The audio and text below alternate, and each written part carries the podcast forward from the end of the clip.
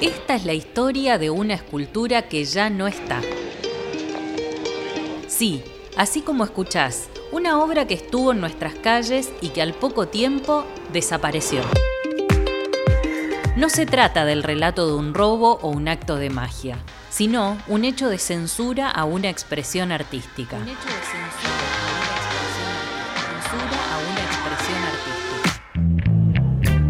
Solo una ciudad en el mundo tiene más de 600 esculturas en sus calles. Si caminas algunas cuadras por resistencia, seguro te vas a cruzar con alguna obra de arte. Vivimos en una ciudad que es un museo a cielo abierto y detrás de cada una de esas esculturas hay una historia, o varias. Obras premiadas de artistas de todo el mundo, de diferentes estilos y materiales, algunas nuevas y otras que tienen varias décadas. Todas forman parte del valioso patrimonio cultural de Resistencia, la ciudad de las esculturas. Soy Andrea Bonet y en Ciudad Museo te cuento algunas historias, historias de las esculturas que están en nuestras calles.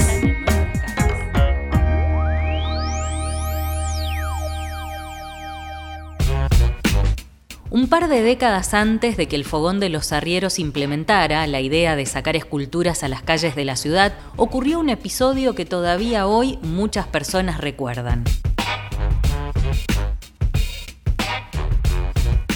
El municipio de Resistencia le había encargado al escultor Crisanto Domínguez que hiciera una escultura para emplazar en la vía pública. El objetivo era rendir un homenaje a los primeros pobladores del Chaco, los indígenas. El escultor Fabriciano Gómez recuerda lo que sucedió en aquel momento. Crisanto Domínguez, un, joven palmeño de Las Palmas, comienza su, vida y tuvo la posibilidad de viajar a Buenos Aires, estuvo cerca de Quinquela Martín, fue uno de nuestros pioneros, ¿no? Con Juan de Dios Mena, Carlos Esquenone hizo un desnudo de un, indio con un pene en, un estado viril, porque eso es lo que llamó la atención, ese estado, ese prominente pene y en, un estado viril. Le colgaban cosas, eh, paraguas, eh, ropa, hasta que, hasta que la gente llegó a cortarle el pene.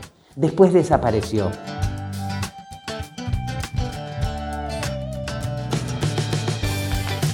La obra se llamó Monumento al Indio. Era una escultura de grandes dimensiones y detalles muy precisos de la anatomía del cuerpo humano. Marcelo Agustín, vicepresidente de la Fundación Fogón de los Arrieros, cuenta algunos aspectos de cómo fue la formación del artista. Un escultor que ha emplazada en la vereda del Fogón hay una obra de él que tenía una, vida muy particular, que Santo Domínguez se va a vivir a Buenos Aires y trabaja en la dirección de forense del Poder Judicial, donde hacía anatomías y allí estudia justamente la forma del hombre y su musculatura y realiza esta obra que fue emplazada allí en la avenida 9 de Julio y avenida Italia y San Martín. En ese momento, la monumental escultura generó mucho revuelo social. El monumento causó cierto estupor entre los habitantes de Resistencia. Cecilia Fiel es licenciada en Artes, magíster en Periodismo Documental y realizadora audiovisual. Ella investigó y escribió sobre la historia artística de Crisanto Domínguez y este hecho puntual de censura. Pronto, esta historia será contada también a través de un documental que está subsidiado por el Inca. El monumento al indio se emplaza en la ciudad de Resistencia en 1939. El monumento fue realizado por encargo por quien era entonces el presidente del Consejo Municipal de la ciudad de Resistencia, Marcelino Castellán.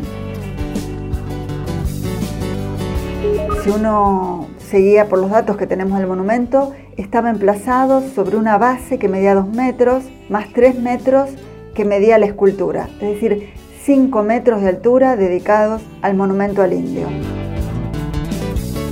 Y uno se puede preguntar, bueno, ¿qué fue lo que incomodó a los habitantes de Resistencia al punto de que lo derribaron y lo enterraron? Si hacemos una imagen del monumento a partir de la única foto con la que contamos, podemos decir que el indio tenía una actitud altiva, desafiante, y que portaba en una de sus manos una lanza. Ahora bien, lo que parece que llamó la atención a los habitantes de Resistencia fueron los genitales. ¿Por qué? Porque al parecer los genitales desacomodan un canon, es decir, unos genitales que estaban realizados un poco más grande de lo que exigía el naturalismo de la época. Bueno, de aquí que los sectores acomodados de resistencia tildaran a la obra de inmoral y lo castran. Lo llamativo es que el mismo Castellán, que había sido el encargado de solicitar su emplazamiento, es quien termina solicitando su retiro. De allí que lo derriban al monumento y lo entierran en lo que hoy es el Parque 2 de Febrero.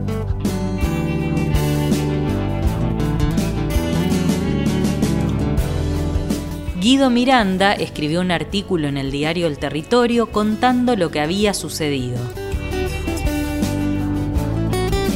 Modeló Chris un aborigen de 3 o 4 metros de altura, con gran cuidado en las proporciones anatómicas y quizás un poco excesivo en la valoración de los atributos viriles de su raza. El caso fue que al descubrirse el monumento, las esposas de los ediles se vieron inducidas a torcer la cara y comenzó a circular la versión de que la estatua era inmoral. ¿Puede ser inmoral un artefacto de piedra que no puede bajarse de su basamento para yacer en el piso como cualquier mortal?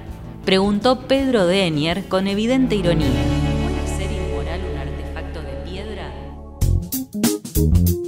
Y Alberto Torres replicó, no es inmoral una figura soñada. En todo caso será inmoral quien la soñó, como ser crisanto. Pero la presión de las buenas costumbres menoscabó un tanto la conciencia del intendente, que un buen día mandó un obrero con un cortafierro para mutilar la piedra del escándalo. Guido Miranda también contó que el artista tuvo el apoyo de sus pares y de los integrantes de la Peña de los Bagres, quienes visibilizaron el hecho de censura. El conflicto siguió escalando y finalmente la municipalidad optó por derribar la escultura y arrojarla en el lote 200. ¿Pero se sabe dónde terminó? La creencia popular dice que fue, fue, llevada allí a la zona del Parque 2 de Febrero o tirada al Río Negro y esa obra eh, no existe más dentro de la ciudad. Lo que sí hay, hay alguna parte aquí en el Fogón y otra parte en colecciones que tienen, son los bosquejos y los croquis que hace Crisanto Domínguez para realizar esa obra allí en la avenida 9 de Julio, que en su momento era el acceso a la ciudad de Resistencia.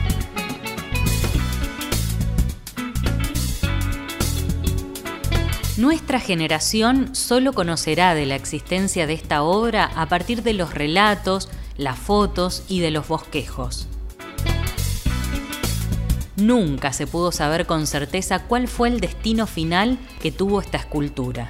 De todas las obras que están emplazadas en la ciudad, muy pocas fueron las que despertaron tanto enojo e indignación en la sociedad pero solo el monumento al indio sufrió tremendo acto de censura hasta hacerlo desaparecer, sin dejar rastro alguno. Conocer esta historia puede ayudarnos a valorar, disfrutar y cuidar todavía más el patrimonio cultural de resistencia. Seguí todos los episodios en libertaddigital.com.ar. Mi nombre es Andrea Bonet y esto fue Ciudad Museo, un podcast de Radio Libertad.